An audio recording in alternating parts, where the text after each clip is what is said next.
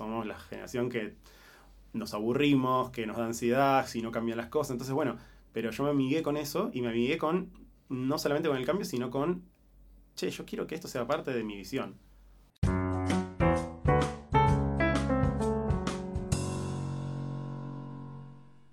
Bienvenidos a una nueva edición de Yendo, el podcast de Huerta Coworking.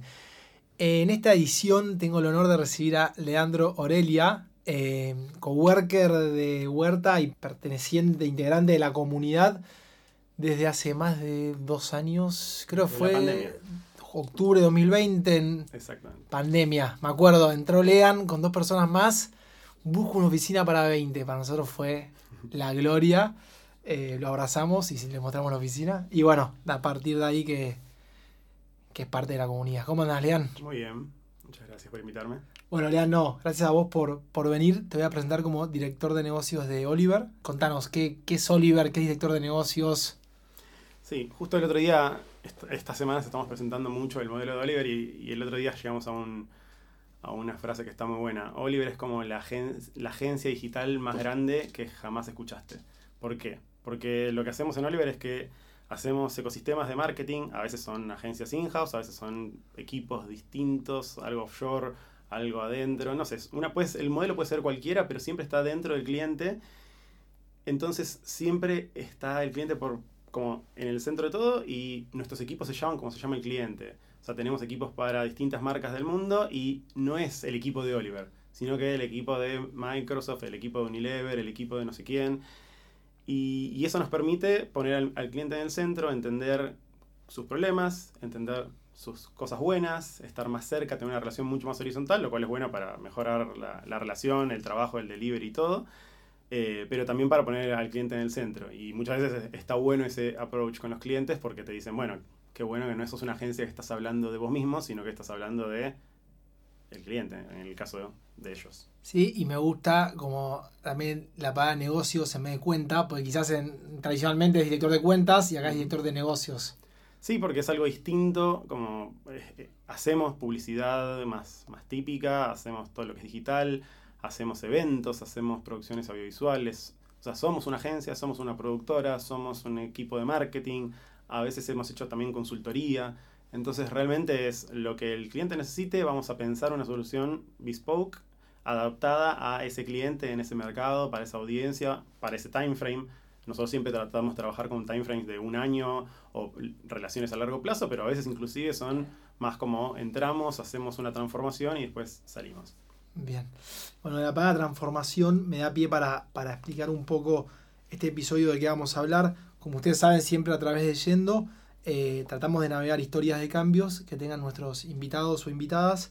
Eh, y en el día de hoy, con, con, Lean, lo que vamos a hablar y lo que planificamos, eh, aunque no parezca, acá hay una reunión de preproducción, que acá hay laburo por detrás. Un poco el cambio de Lean fue de cómo sufrir el cambio o cambiar por obligación o, o cambiar porque las variables alrededor de tuyo cambian, de cómo pasás de eso a forzar el cambio, a trabajar sobre el cambio y a buscar el cambio. ¿Es así? Sí. Sí, o sea, creo que hay muchas personas que en la vida el cambio les parece algo horroroso. A mí nunca, nunca fue así, o sea, en muchos aspectos de la vida.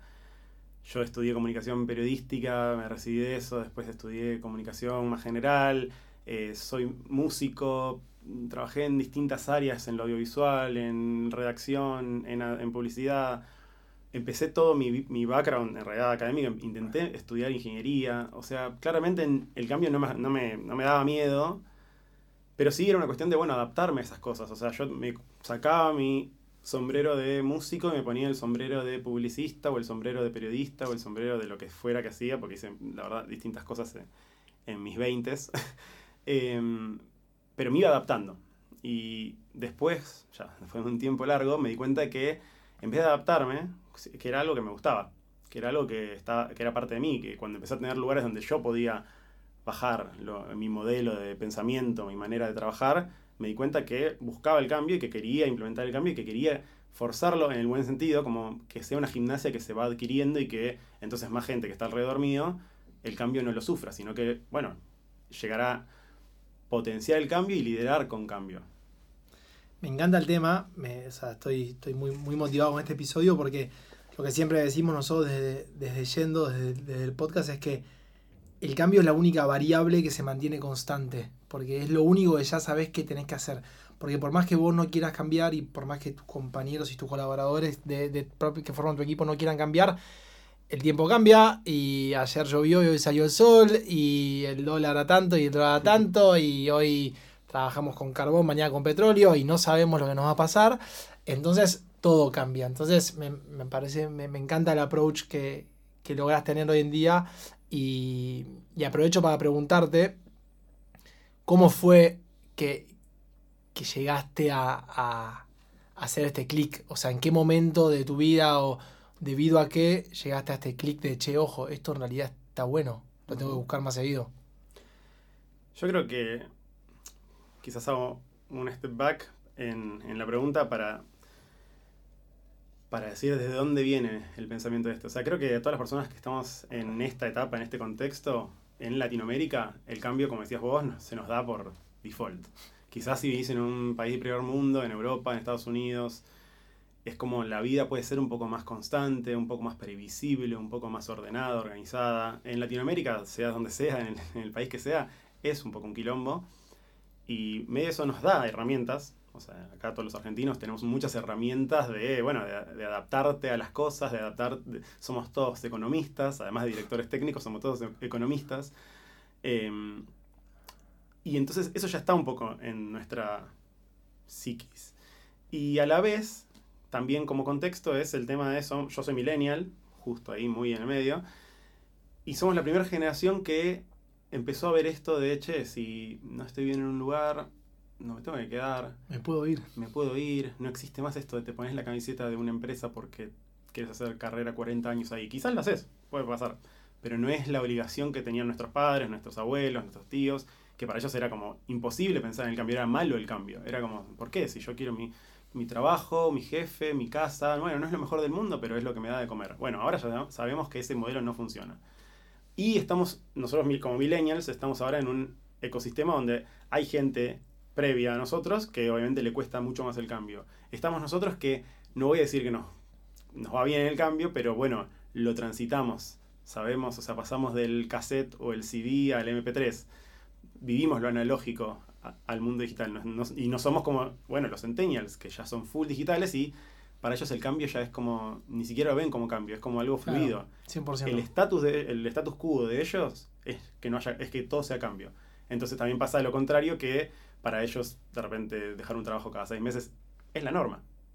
Entonces, bueno, creo que nosotros estamos en el medio y ahí creo que un poco el valor de nuestra generación es eso, es, es ser como, bueno, los, los que podemos ordenar la transformación y el, traspaso de estas dos generaciones.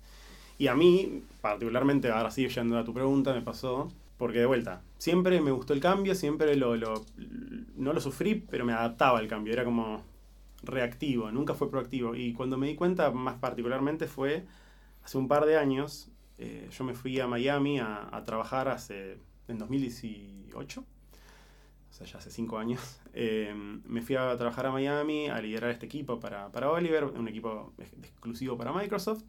Y me acuerdo fue mi primera experiencia de trabajar en el extranjero. Sí había trabajado ya para el extranjero, pero siempre desde Argentina. Y me acuerdo de los miedos típicos de, bueno, voy a enfrentarme a un montón de gente que no sé cómo trabajan, de que ellos no saben cómo trabajo yo. Eh, va a ser la primera vez que yo manejaba toda un área, o sea, yo había manejado equipos, había manejado distintas áreas de expertise, pero no, nunca todo un negocio. Y me acuerdo de eso, es, de los días previos, no entender cómo, bueno, cómo me, cómo me paro frente a esta gente y les digo, bueno, tenemos que ir para allá, para allá, para allá. Y fue todo un año, bueno, muy lindo, de muchos aprendizajes. Creo que ayudó también el contexto, había cosas que funcionaban, la economía estaba en otro lugar, era como, fue un, un buen periodo para aprender. Sí. Y después con el tiempo, ya pasaron un par de años, eh, yo también tenía que descubrir cuál era mi rol dentro de un ecosistema donde yo siempre antes era más hands-on, antes hacía las cosas, ahora estaba en un lugar donde tenía que liderar gente, que lideraba gente. Ni siquiera era yo liderar a, un equipo, sino liderar a los líderes de equipos. Eh, entonces, tirarte para atrás, entender que, bueno, que vos podés tener tu win y está buenísimo porque te dicen que bien ese reporte que mandaste o ese asset que creaste, pero bueno, eso es fácil, es el reward instantáneo, pero yo me tuve que reinventar en cómo dándole guía a alguien más para que su equipo o ese líder brille, yo voy a brillar. Aunque nadie me lo diga, aunque nadie me diga qué bien eso que le dijiste, que permitió que alguien más generara algo. Entonces, en esa búsqueda, que obviamente es difícil y es lo que nos pasa, creo, a todas las personas que lideramos gente, lideramos equipos, que no hay un manual. Hay, hay un montón de cosas académicas escritas al respecto, pero no hay un manual de cómo ser un buen líder. Hay, muchas historias de malos líderes, pero no, tanto de, los buenos. Eh, y ahí me puse a pensar. Y ahí empecé a, a, tratar de mirar para atrás. Un poco este ejemplo que siempre da Steve Jobs, de, daba Steve Jobs, de conectar los puntos para atrás. Y cuando empecé a conectar los puntos para atrás, empecé a ver que había un, como una constante, que era que a diferencia de mucha gente que cuando algo cambia lo sufre y lo, lo tira para abajo o tiene un periodo de adaptación, a mí era al revés. A mí el cambio me motivaba, el, cambio me daba impulso, me, me, generaba más estas ganas de hacer algo nuevo. Que creo que no es algo mío particular, creo que es algo bastante generacional.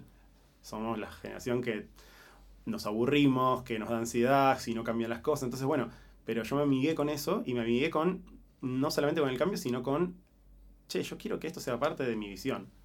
Y lo empecé a, hace dos, tres años lo empecé a ver, a moldear, no lo tenía tan claro, creo que hace muy poco lo tengo un poco más claro, que es mi forma de, liderar. Eh, pero por eso, digo, creo que justo antes de la pandemia debe haber sido el momento donde me di cuenta que, che, es por acá. Y particularmente la pandemia me ayudó un montón porque previo a la pandemia ejecutamos un montón de cosas con ese mindset que nos llevaron a que la transición al mundo remoto, pandémico y tan loco que vivimos, que fuera bastante más normal para nosotros. 100% para, para los que escuchan a Lean y, y, para eso sorprende, como es la primera vez que quizás escuchan este approach, como me pasó a mí hace cinco días cuando nos juntamos, eh, hay un concepto que lo hablamos con Lean y se llama Change Management, que está bastante bueno y, es un poco, habla un poco sobre, esto que Lean explica recién de, que fue aprendiendo y fue como mirándose, haciendo introspección, viendo, che, para, yo en realidad estoy haciendo esto. Y, ese concepto de, change management o, administración del cambio y culturalmente trabajar sobre el cambio, ok, o sea, un momento dijiste, che, es por acá, a mí me gusta por acá, porque cada uno tiene su liderazgo también. Hoy en día, ¿cómo lo volcás a tus equipos o cómo lográs que, sea parte de la cultura diaria? Bueno, como te decía, o sea, todo mi background más académico no venía del lado de negocios, de business y de, eso donde yo podría haber, bueno, estudiado Change Management, que igual no sé si hace 15 años se podía estudiar, pero bueno. Eh, entonces fue como, bueno, empezar a decir cómo organizo lo orgánico que nació de esto, de esta visión de, che, me di cuenta de esto, cómo le meto organización a eso. Y eso fue aprender de otras personas, porque a mí me pasa mucho que yo soy, yo soy mucho del impulso, yo soy mucho de la improvisación, que más bien en el mundo de la música de, que me viene eso, pero digo, yo soy mucho de eso y me di cuenta que hay muchas otras personas que necesitan estructura. Eh, y a veces chocaba yo en ese mundo donde, ah, mira, creo que hay que hacer esto y creo que hay que ir por acá. Y como después las cosas me, salían bien, o estaba bueno el rumbo, yo creía que estaba bien. Pero después me di cuenta que hay gente que, no, aunque el resultado sea bueno y aunque el objetivo estaba bueno, no, no bastaba. Entonces me di cuenta que yo a todo esto, que este impulso orgánico que tenía, le tenía que meter estructura. Entonces fue, bueno, rodearme de las personas correctas, que algunos sabían más, mucho más que yo en el, mundo académico, o sea, o, que habían estudiado algo parecido, que, que realmente podía traer valor, y empezar a, a bueno, poner estructuras. Y eso me sirvió mucho a mí porque me ayudó a canalizar todas estas ganas, todo este impulso, todas estas ideas en, bueno, pasos, en cómo llevar a que un equipo logre flexibilizar su cabeza para adaptarse al cambio. Y ahí empezás a pensar en cosas que, bueno, el mundo académico o el mundo teórico te trae un montón de cosas, pero después en la práctica la verdad que son a veces son inutilizables o a veces no son utilizables para tu audiencia, para tu grupo de, trabajo en Argentina, Brasil, en México, donde sea. Y, ahí empecé a, ponerle como, mi, como mis condimentos. A mí me gusta mucho relacionar todo lo que es liderazgo con, deporte. O sea, me gusta mucho todos los deportes. Y los deportes de equipo sobre todo. Y, entonces me, me pongo a pensar cómo es el pasado, por ejemplo, del fútbol, donde te decían los 11 titulares y son esos y ya está y no se cambia nada. ¿Y qué, qué se buscaba ahí? Fortalecer el flujo de esos jugadores que eran los que siempre se conocían y que el suplente supiera que tenía que cubrir el rol del otro que iba, que iba a entrar, nada más.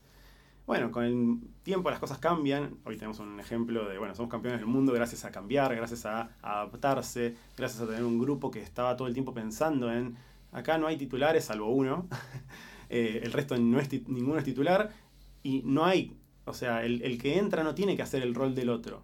El que entra tiene que realmente traer su valor y eso se puede extrapolar a cualquier equipo de trabajo. Y está bueno porque hoy en día donde tenemos que manejar el cambio, pero también tenemos que manejar las personas, tenemos que hacer que las personas se queden en un lugar, es importantísimo porque le das valor a alguien y no le decís a un empleado, no, vos tenés que hacer, se va, se va un líder de equipo. Ah, bueno, te vamos a dar este puesto. Entonces, en el job description no le das tipo, bueno, todo lo que hacía la anterior persona, este es tu rol. No, hoy tenés que ver cómo se adaptan los skills de esa persona nueva al entorno, al grupo y demás. Y, entonces, bueno, teniendo estas analogías, estas como referencias, empecé a pensar que está bueno entrenar el cambio. O sea, uno no puede cambiar de un día para el otro si no está habituado. Y así como uno entrena para jugar al fútbol, para jugar al básquet, o va al gimnasio, hay distintas cosas que se hacen. Antes era, bueno, también está un poco, hoy en día la corriente de para jugar al fútbol hay que patear la pelota y nada más, pero bueno, hay otras personas que piensan que hay que patear la pelota, que hay que ir al gimnasio, que hay que tener buena nutrición, que hay, un montón de factores. Y entonces empezamos a ver que está bueno esto, y tenemos una frase en el equipo que siempre decimos que si hacemos en cualquier área o en cualquier cosa que hagamos lo mismo seis meses, de acá, de acá a seis meses, algo estamos haciendo mal. Y está bien, vos decís, bueno, también todo va a cambiar todo el tiempo. No, no hace falta que cambiemos todo. No es que cambiamos la estructura todo el tiempo, no cambiamos los procesos todo el tiempo.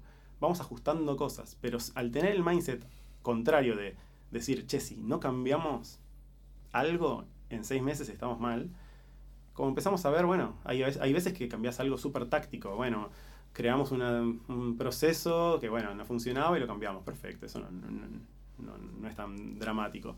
A veces cambias, bueno, una estructura, como todo un equipo tiene un reporting hacia un área funcional, ahora la mezclamos y tienen dos, bueno, no sé. Hicimos mil millones de tácticas, mil millones de estrategias distintas. Eh, algunas funcionan, algunas no, algunas no es el tiempo, pero bueno, ¿qué te va pasando? Al principio, todos te, todos te revisan y todos te te ven y, analizan los cambios, bueno, como, diciendo, a ver qué pasa con este cambio. Cuando ya son tantos los cambios, cuando ya son tantas las cosas, todo el mundo empieza a verlo como algo más natural. Como, ah, sí, ahora ya nos fuimos para otro lado. Y empieza a ser como esto que decía, la gimnasia de esperar el cambio y no estar, o esperar o, buscarlo. Y mucha gente de mi equipo ahora directamente viene con ideas, viene con planteos de, che, podemos hacer las cosas de, este, de, esta manera y ya no es como antes que era como, no, no se puede creer que vamos a hacer esto y cómo nos vamos a adaptar y vamos a tener que estar tres meses. Y, y entiendo, porque para mí todo, todo surge un poco de... A los humanos no nos gusta cambiar. Te cambian el, sistema operativo del celular y estás una semana con el cerebro atrofiado. Pura, queja, ¿qué es esto? Claro, como a un músico que está grabando en Pro Tools, le cambias a, a, Logic y le va a cambiar el cerebro. Bueno, pasa con todo, pasa con, eh, no sé, la pelota que usás, con los botines, pasa con absolutamente todo, te lo cambian y no te gusta. Y hay personas que directamente, bueno, al medio no le dan tanto valor. O sí le dan valor, pero bueno, le dan valor en el sentido de que puede haber un cambio, que puede haber un ajuste y demás. A mí me gusta pensarlo así, como que eh, hay constantes. por ejemplo, en, mi vida una de las constantes fue la tecnología. Pero la tecnología cambia. O sea, hace seis meses era una la tecnología que yo utilizaba para manejar al equipo, en el futuro va a ser otra. Eh, no hay que casarse con las cosas porque ya vemos que la tecnología en, el año pasado era todo metaverso, era todo NFTs, era todo cripto, ahora es todo AI y el año que viene va a ser otra cosa. Antes pasaba que, claro, los breakthroughs tecnológicos pasaban cada 20, 30 años, entonces la gente de esos 20, 30 años usaba más o menos lo mismo, pero hoy en día es imposible. Te escucho hablar y se me viene a la cabeza como una ensalada entre un poquito de metodología lean, eh, allá japonesa, como dura, pero a la vez digo, che, bueno, pero ellos eran muy duros, como no, no, no es lo que está diciendo Lean. Después se me viene un poco a la cabeza como el hecho de, de siempre mucha introspección, mirar hacia atrás, revisar, mirar hacia atrás, revisar. Y por otro lado, también se me viene a la cabeza algo que, bueno, que nosotros desde Huerta tratamos de impulsar mucho, que es perder el miedo al error. Y es un poco también lo que termina generando esta, este cambio constante. Y vos decías en un momento, eh, cualquier persona del equipo hoy en día viene y propone cosas eh, porque uno, el cambio está bien visto y dos, no se analiza en profundidad el cambio. Che, el cambio que trajo esta persona generó un impacto del 100.000%. No, no importa. Entonces, como que eso también creo que trabaja mucho sobre perder el miedo al error.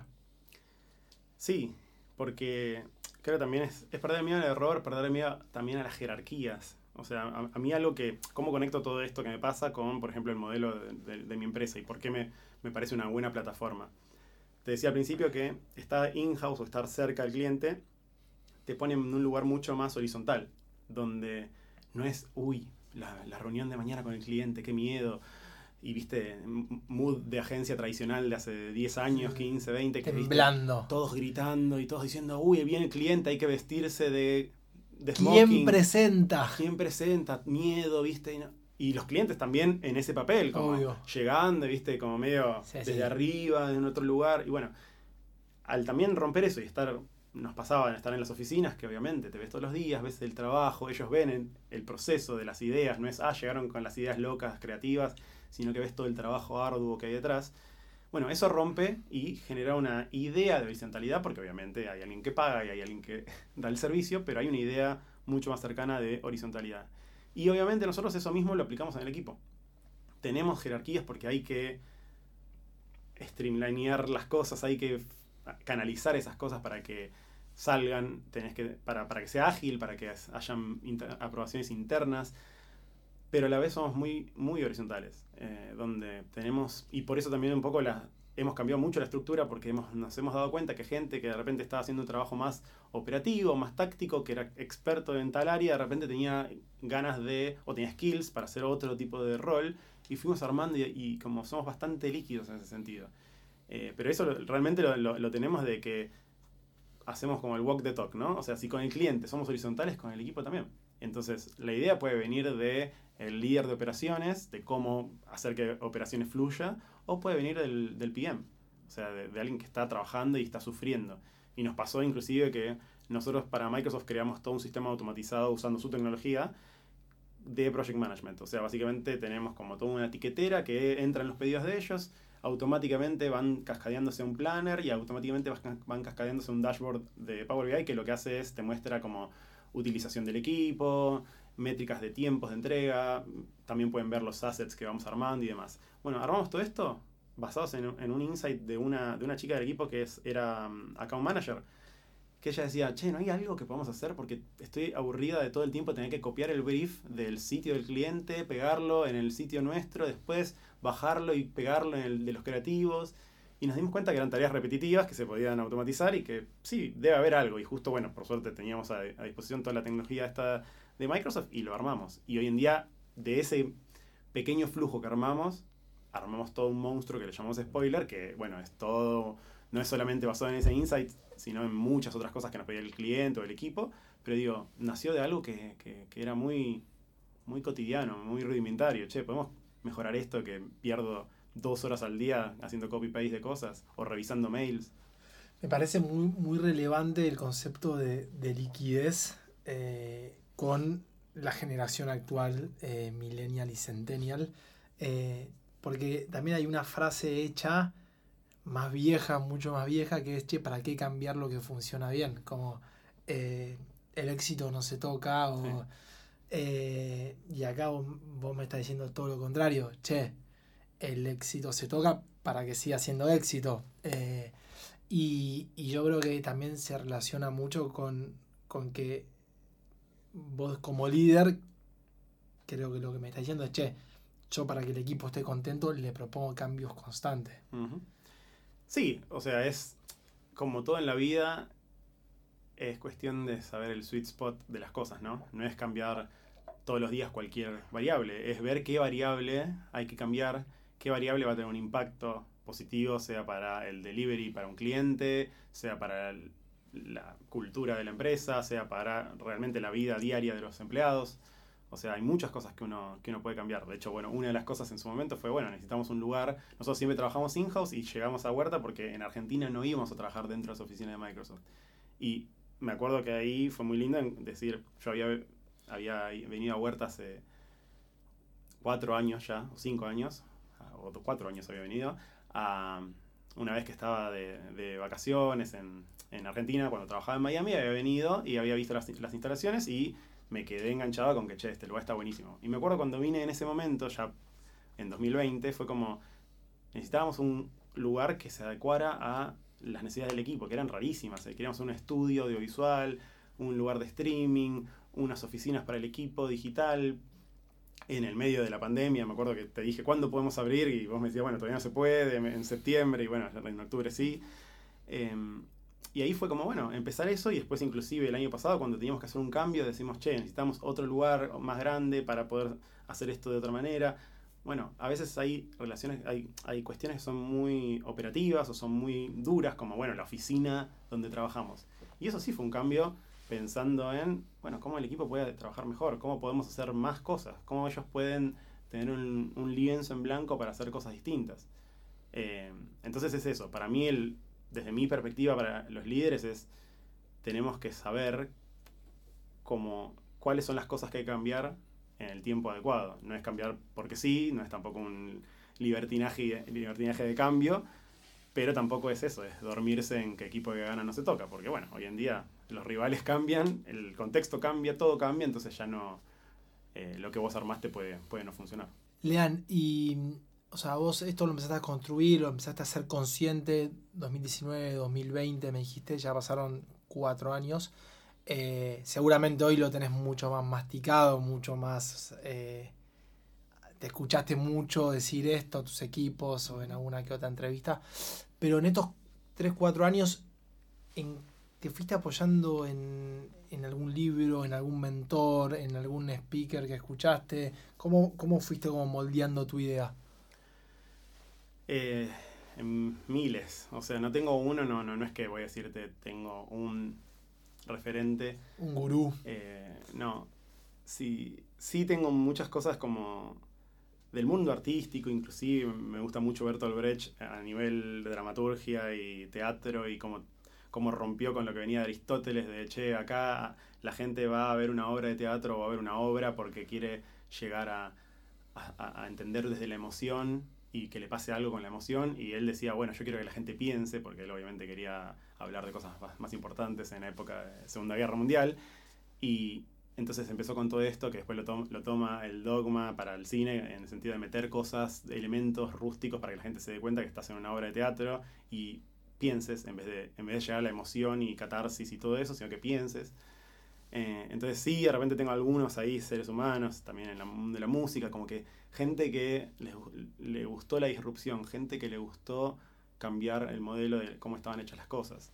Eh, yo tengo tatuado dos cosas que me parecen fantásticas, una de los Beatles y otra del Flaco Espineta.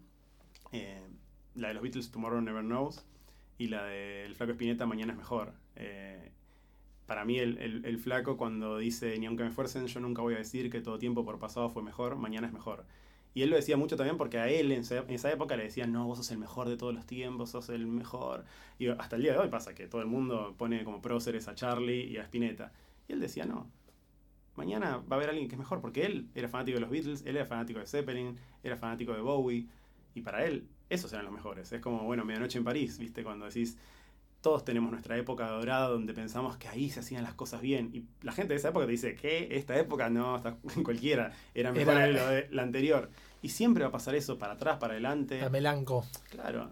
¿Quién, ¿Quién va a decir que Tim Cook es mejor que Steve Jobs o que Satya Nadella es mejor que Bill Gates? Y no sé, algunos pensarán eso, otros pensarán otra cosa. Es lo lindo también, ¿no? Y es lo que nos, genera movimiento. A mí me encanta, por ejemplo, ver ahora toda la generación de músicos que están habiendo en la Argentina que quizás hay gente que no le gusta el trap o no le gusta el reggaetón, pero estos pibes están haciendo, están llegando con la música argentina a partes donde nunca nadie llegó, donde Cerati nunca llegó, donde Spinetta o Charlie o Fito nunca llegaron. Y no es que son mejores, es otro contexto. Está buenísimo. Y yo estoy seguro que si hoy Spinetta estuviera vivo, estaría ahí haciendo cosas con esos pibes. ¿Qué pasa con muchos de estos artistas que se, nutren mutuamente y demás? Y eso pasa en todos lados. Eso pasa en, el mundo laboral, pasa en el deporte, en, en el arte en la vida, en la, vida personal. Entonces sí, creo que estos años fue eso, de nutrirse de distintos lugares entender como qué, qué me daba a mí ganas de, de- cuál era mi como mi signature move, como si fuera, a mí me gusta mucho el básquet, bueno, bueno, el Eurostep de Manu Ginóbili, bueno, ¿cuál era el mío? Era eso, era estas frases, este, este mindset, pero siempre adaptándote al resto. A mí me tocó por suerte tener un gran equipo de liderazgo a- al lado mío que me ayudó a, como te decía, moldear lo que yo no tenía. Yo no era una persona muy organizada, no era una persona muy estructurada. Y vos decís, bueno, cambio, estructurado. Y sí, porque hay que manejar. El change management es el manejo del cambio, no es traer cambio azaroso. No es que un día tiramos los dados en el equipo y decimos, listo, hoy hay que cambiar la estructura. no, hay todo un proceso, un análisis, hay un, a- hay un raciocinio. Yo siempre digo, ¿cuál es el racional para las cosas? Bueno, ahí me das pie que te quería preguntar, o sea, ustedes trabajan sobre el cambio, pero bueno, hay una estructura, hay un proceso, o sea, tienen reuniones periódicas para che, evaluar el cambio, para evaluar los procesos, ¿cómo, cómo lo trabajan eso? O de repente suena una bocina, che, juntémonos. Creo que am- ambas. Porque vos lo tenés que buscar, es como la típica de, bueno, que la, la inspiración te agarre trabajando, pero también la inspiración a veces te agarra cuando te agarra. Y, no- y a veces te agarra en la ducha, a veces te agarra en un partido de fútbol, a veces te agarra meditando, comiendo, viendo una peli o escuchando un disco. Eh, uno a veces se esfuerza y uno a veces le pone estructura y tenés reuniones y pones, bueno, las reuniones de innovación. Y hemos intentado distintas metodologías, y- tipo metodología más tipo un newsroom periodístico, de sentarnos a tirar ideas. Y a veces funcionan, a veces no. A veces funciona mucho más. Bueno, hoy tenemos tanta tecnología que hay distintas maneras. O sea, tenemos nosotros establecimos distintos chats en los cuales tenemos reglas. Por ejemplo, tenemos uno donde solamente se pueden mandar links, no se puede hablar. Eso es, pero ¿por qué lo hicimos así? Porque nos dimos cuenta que había mucha gente que eh, no tiene la misma personalidad que otros. Somos, éramos 70 en el momento. Entonces, tenemos gente que es súper, como, bueno, eh, vocal, que, que, bueno, tiene una personalidad avasallante. Y claro, ellos Sí, este, en el chat estaban a full, a full, a full. Y había gente más tímida que de repente decía, no, no me voy a meter acá porque, mira, están todos hablando. Entonces dijimos, ¿cómo podemos incluir? Porque las ideas vienen de todos lados. ¿Cómo podemos incluir a todos? Entonces dijimos, bueno, vamos a poner un lugar donde solamente se pueden mandar informaciones, un artículo, algo para que el resto vea. Entonces solamente se puede dar, mandar el link con un título, nada más. Y ahí de repente vimos que había gente que nunca hablaba, que nunca levantaba la mano en las calls o que nunca prendía la cámara, que de repente participaba. Y eso te fuerza a pensar, te fuerza a decir, che, mirá, esta persona que tiene este rol que nada que ver, está pensando en esto. Y ahí es más lo que decías la segunda parte. Bueno, aparece algo, aparece algo nuevo y listo, vamos a probarlo. Eh, nos pasó y nos dio muchos beneficios, no solamente en los procesos y cómo trabajamos, sino realmente en beneficios de, de negocio. Eh, nosotros abrimos el canal de TikTok para Microsoft cuando ellos nos decían, ah, sí, es un lugar muy bueno para llegar a Gen Z. Y nosotros dijimos, sí, obvio, pero no vamos a hacer TikToks de Microsoft bailando, no vamos a ir a ese lugar. Vamos a ir a eh, desarrolladores, a developers, vamos a ir a eh, dueños de startups o fundadores o dueños de pymes. Y ellos decían, pero ¿estás seguro que están ahí? Y bueno, y después con el tiempo se dieron cuenta que había mucha esa gente. Obviamente no es el grueso de TikTok, pero sí están ahí y hay muchos creadores realmente haciendo contenido sobre eso y nosotros fuimos la primera Big, Tech en abrir un canal en Latinoamérica. Eh, hoy ya tenemos, el otro día justo celebramos que tenemos 500.000 seguidores en un canal empresarial sin investment de Paymedia, todo mayoritariamente todo orgánico. Eh, porque es un canal que, a diferencia de lo que quiere cualquier marketer, no puedes hacer, viste, el típico aviso publicitario. Tenés que hacer, hablar el lenguaje del canal. Y eso me acuerdo que nuestro equipo armamos la estrategia, surgió la idea de, de encararlo desde esas audiencias y, costó porque, de vuelta, el, el cliente tenía que decir, bueno, ¿cómo armamos algo nuevo sobre algo que es bastante riesgoso y hay que invertir un montón de plata, tiempo de la agencia? Bueno, para nosotros fue fácil, de repente, ah, ¿y cómo? ¿Y ya tiene expertos que saben de TikTok? No, los vamos a desarrollar, vamos a armar, vamos a tener gente estudiando en la plataforma, estudiando cómo hacer audiovisualmente esto. Y nos pasó ahí también, que al principio tenemos un equipo audiovisual muy bueno y era como tratando de hacer la peli en TikTok y después nos dimos cuenta que no había que hacer la peli, porque en TikTok es mucho más auténtico, pero también es mucho más rústico de la manera que se filma y demás. Entonces fue como, bueno, hay que bajarle, no hay que hacer la peli, es, la peli es para Instagram. Bueno, y eso no, no, no sufrimos porque justamente estábamos más adecuados al cambio, no nos parecía como malo tener que cambiar el approach o la manera en que enfocábamos algo. Em, pero bueno, así como, como eso, hay millones de ejemplos de cosas que empezamos a hacer antes por no tenerle miedo al cambio. Porque después cuando viene, al, viene el cliente y te pide, ya perdiste la oportunidad de sorprender, de decir, che, somos early adopters de una red social o de una metodología o de un proceso. Ya es como, bueno, es tarde. Lo podemos hacer y lo hacemos porque ya me lo están pidiendo, pero, pero te perdiste la oportunidad de, innovar. Lean, y o sea, venimos hablando mucho del cambio, pero obviamente dentro de este cambio todo, constantemente estamos hablando de, liderazgo y un estilo de liderazgo. Si miras hacia atrás, quizás a sus últimos cuatro o cinco años, ¿cómo te definirías como líder? O sea, ¿a qué, qué, qué crees que es relevante para vos como líder? ¿Cómo me defino? Em, como muy de, de, las personas, o sea, a mí me gusta estar al lado de la gente, entender lo que hacen.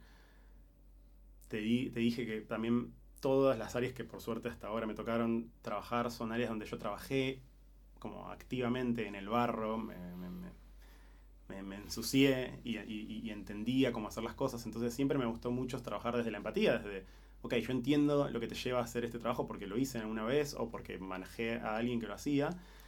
Eh, y sentarme mucho a entender, bueno, ok, ¿cuál es el problema? ¿Cómo lo podemos adecuar? Entonces, mucho de, eso, de tratar de, ser más un coach, más alguien que asiste desde ese lugar, más como una especie de consultor interno, donde, bueno, cómo hacíamos las cosas, siempre funcionan en cualquier ecosistema, en cualquier grupo laboral las cosas funcionan después siempre está la posibilidad de que mejoren. Entonces, eso, tratar de ayudar a la gente a activar caminos alternativos que no habían pensado, pensarlos con ellos, o sea, tratar de, de ese sentido ser soporte de ellos y no, y no al revés. Facilitador. Ah, algo así. Y mm, ya pensando un poquito en el futuro, eh, no hablamos mucho de la industria audiovisual, eh, hablamos más sobre temas culturales, pero bueno, la, industria audiovisual sí viene sufriendo grandes cambios. Eh, vos, vos dijiste en un momento que tu vida está atravesada por la tecnología y la tecnología viene cambiando a grandes pasos. En un momento cuando te escuchaba hablar, yo hice, o sea, pensé en mi cabeza que dije teléfono, mensaje de texto, Blackberry, WhatsApp, y dije, claro, la pasamos todas. Seguramente vos te acordás teléfonos de memoria, de tu infancia, yo me acuerdo teléfono de mis amigos de memoria. Em, ¿Cómo crees o hacia dónde crees que va la, industria audiovisual en los próximos años? Ahí creo que todo, lo, audiovisual y el marketing eh, hace tiempo que nos están llevando a un lugar del efímero. Por eso pasa que celebro Barbie y Oppenheimer, que que este, este año de repente volvieron a poner el cine en un lugar como importante, porque ya a la gente le, cuesta consumir algo de una hora. Eh, los podcasts, antes, si hubiéramos hecho este podcast hace en los 90 y duraba tres horas, cuatro horas, pues te decían cuanto más mejor y, y hubiera sido muy guionado, hubiera sido muy pulido. Bueno, hoy en día es todo lo contrario, estamos yendo en lugar de donde lo efímero es mejor, donde lo que se acaba y se agota y se renueva es más fresco. Eh, como todo, para mí va a tener como algo cíclico. En algún momento va a aparecer. Yo me acuerdo hace 10 años cuando estuvo el revival de los vinilos. Que de repente estaba todo el mundo escuchando vinilos porque el MP3 se escuchaba como el orto. Eh, entonces era como, bueno, empezamos. De hecho, yo me acuerdo ahí en, ese hat de periodistas, yo hice una vez una nota que hablaba de eso, hablaba del el porcentaje de el audio que tenías en un MP3 versus en el vinilo. Y siempre, en el vinilo, bueno, tenés un 100% de todo lo que se graba, en el MP3 de esa época había un 8% de información, que después, bueno, se pierde porque obviamente no es tan relevante y se escucha bien igual. Y es más portable y es más dinámico, pero digo, siempre estamos yendo a un lugar donde todo es más eficiente en la tecnología, en las redes sociales, en el contenido de, bueno, visual, iba a decir de la tele, pero la tele, ¿qué es la tele? ¿Qué es la radio? Eh, hoy la radio quizás son los programas de streaming, hoy la tele son los programas de streaming, porque si vos te puedes pensar, la tele como la TV abierta, bueno, no tiene el rating de hace, ni siquiera hace 20 años, de hace 10 años, no tiene el rating de hace 5 años, salvo el fútbol o las noticias o las elecciones, pero... Entonces todo está cambiándose a un modelo mucho más personalizado, mucho más eficiente, mucho más efímero, corto, de segundos, o sea, TikTok baja a, bueno, 30 segundos, un minuto. Eh, Twitter, bueno, la difunta Twitter en su momento tenía 140 caracteres, ahora ya es cualquier cosa, pero bueno, perdió un poco su eje. Eh, pero todas las, todas las redes nos están seteando nuestra cabeza para que cada vez nos cueste más ver contenido largo. Porque hoy en día estamos en el reinado de, las, de los TV shows, de las series. Porque media hora te lo bancás, 15 minutos, 20, un, web series. Pero una peli de 3 horas, y bueno, tiene que ser algo que te cambie la vida. Entonces creo que eso a nivel marketing, a nivel audiovisual, está yendo para el mismo lugar, donde tenemos que pensar en cosas que, que se adecúen a la gente y no al revés. Antes eran las marcas pusheando ideas, pusheando cosas, que pasaba inclusive hasta, hasta hace poco. Pasaba en Facebook, pasaba en Twitter, pasaba en lugares donde era el contenido de la marca, bueno, un poco adaptado a la plataforma. Y como hablábamos recién, en TikTok vos no puedes hacer eso. En Twitch, imagínate y pasa un montón que en Twitch hay gente que te dice, bueno, y retransmitimos lo de YouTube y lo de LinkedIn Live. No, no funciona eso. Es otro género. Tenés que tener una inmediatez. No puedes pasar un contenido pregrabado. Eh, entonces creo que es eso. Es, es como. Hay tanta data, hay tanta información, hay tanta métrica. Eh, pasa en el básquet que los antes los tripleros eran como, bueno, puedes tirar dos triples por partido pero cuando se dieron cuenta que en realidad tiene mucho más sentido a nivel métrica que haya más triperos que, que, sepan tirar triples por cómo eso puede escalar en el resultado, bueno, ahora se metió en Analytics, entonces listo, todos los equipos tienen que tener dos, tres tripleros, cuando antes, tenían uno. Bueno, esto mismo pasa para mí en, el marketing, pasa en lo audiovisual. Yo creo que antes en una peli no tenías a alguien que pensara eh, el guion desde palabras clave para que después eso resuene en redes sociales o para que le vaya bien en a, nivel noticias o a nivel listening. Bueno, hoy tenés que analizar todo. Tenés que tener un equipo que pueda de repente analizar cada partícula de lo que haces, que, el título del podcast, que, no sé, que el formato en el que estás haciendo el video, que el formato en el que estás grabando tenga alguna relevancia. Eh, y toda esa sobreinformación obviamente en algún momento va a ser un ciclo y de repente alguien se va a cansar y va a salir una nueva red social que va a ser todo lo contrario. Vamos a volver como a escribir papel, vamos a ir a escuchar bandas que solamente tocan cuerdas y no tocan nada electrónico. Todo tiene ahí como un, un vaivén. Creo que para mí por eso es lo importante que es, como te decía antes, la tecnología siempre va a estar. La tecnología es un concepto también fluido. Después, lo táctico va a cambiar. O sea, para mí es muy clave como ahora todo el mundo está con ChatGPT y está con miedo de todo ese tipo de, mensajes o de nos van a quitar el trabajo o, esto va a cambiar. Sí, va a cambiar, pero va a cambiar de la misma manera que de vuelta en el mundo de la música. El día que apareció em, Pro Tools. El día que apareció Pro Tools, los ingenieros de sonido dejaron de grabar en cinta y dejaron de grabar con mesas carísimas que quizás en Argentina habían 5 o 6 estudios en todo el país que tenían las cosas para grabar a nivel mundial. Y bueno, y eso escaló porque de repente Pro Tools lo podía tener cualquier persona que tuviera una, una buena Mac en la casa.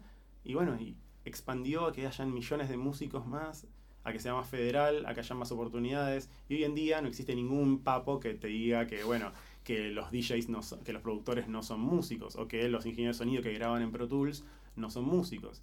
Pasa en el mundo del video. Antes para editar video tenías que cortar cintas y tenías que ir pegando cosas. Hace mucho tiempo después, bueno, Premiere Pro hizo que, bueno, la gente va y va editando en un programita de cualquier computadora de, cualquier computadora personal. Y eso habilitó también a que hayan editores que cualquier persona puede ser editor. Y hoy en día en tu celular tenés el poder de editar cosas. Eh, yo creo que pasa mucho y la gente se acostumbra y no se da cuenta que dentro de su profesión utiliza tecnología. Un contador utiliza Excel por, por default. Y, y, Excel un día apareció. Y antes lo hacían de otra manera. O usar calculadora. Bueno, toda esa tecnología en algún momento fue disruptiva, fue amenazante. Y después la gente siguió usando eso.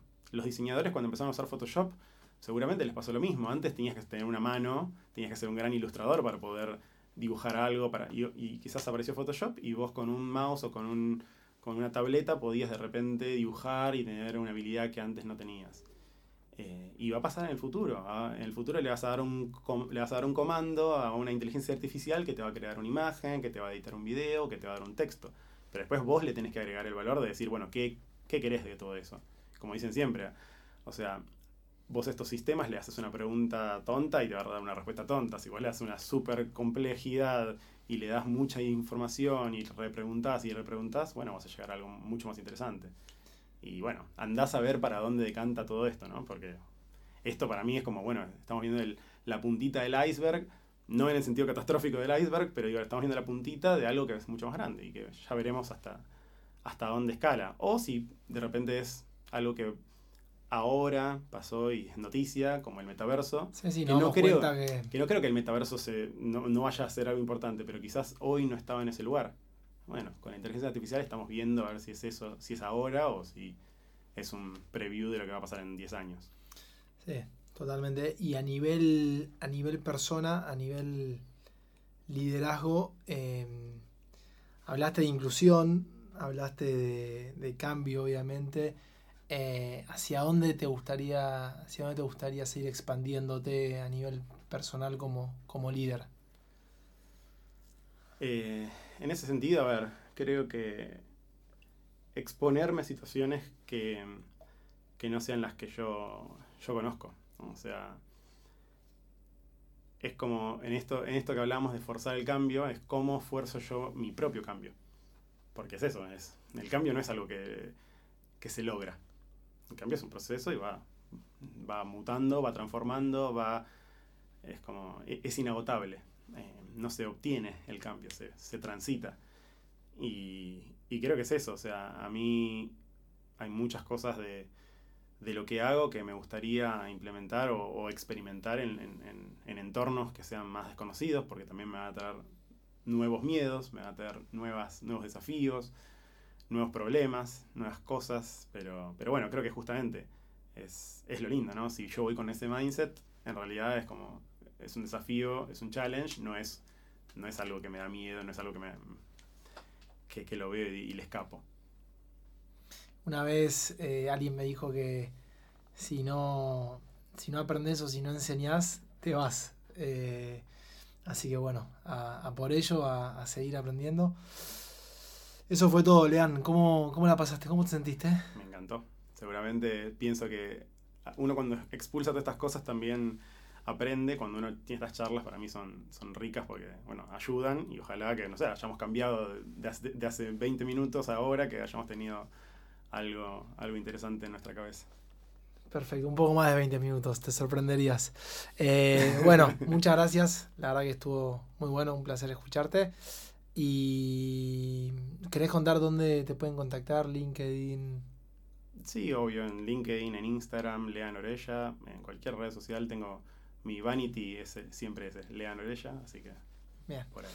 Bueno, a todos los que nos escucharon hoy, muchas gracias y nos vemos la próxima.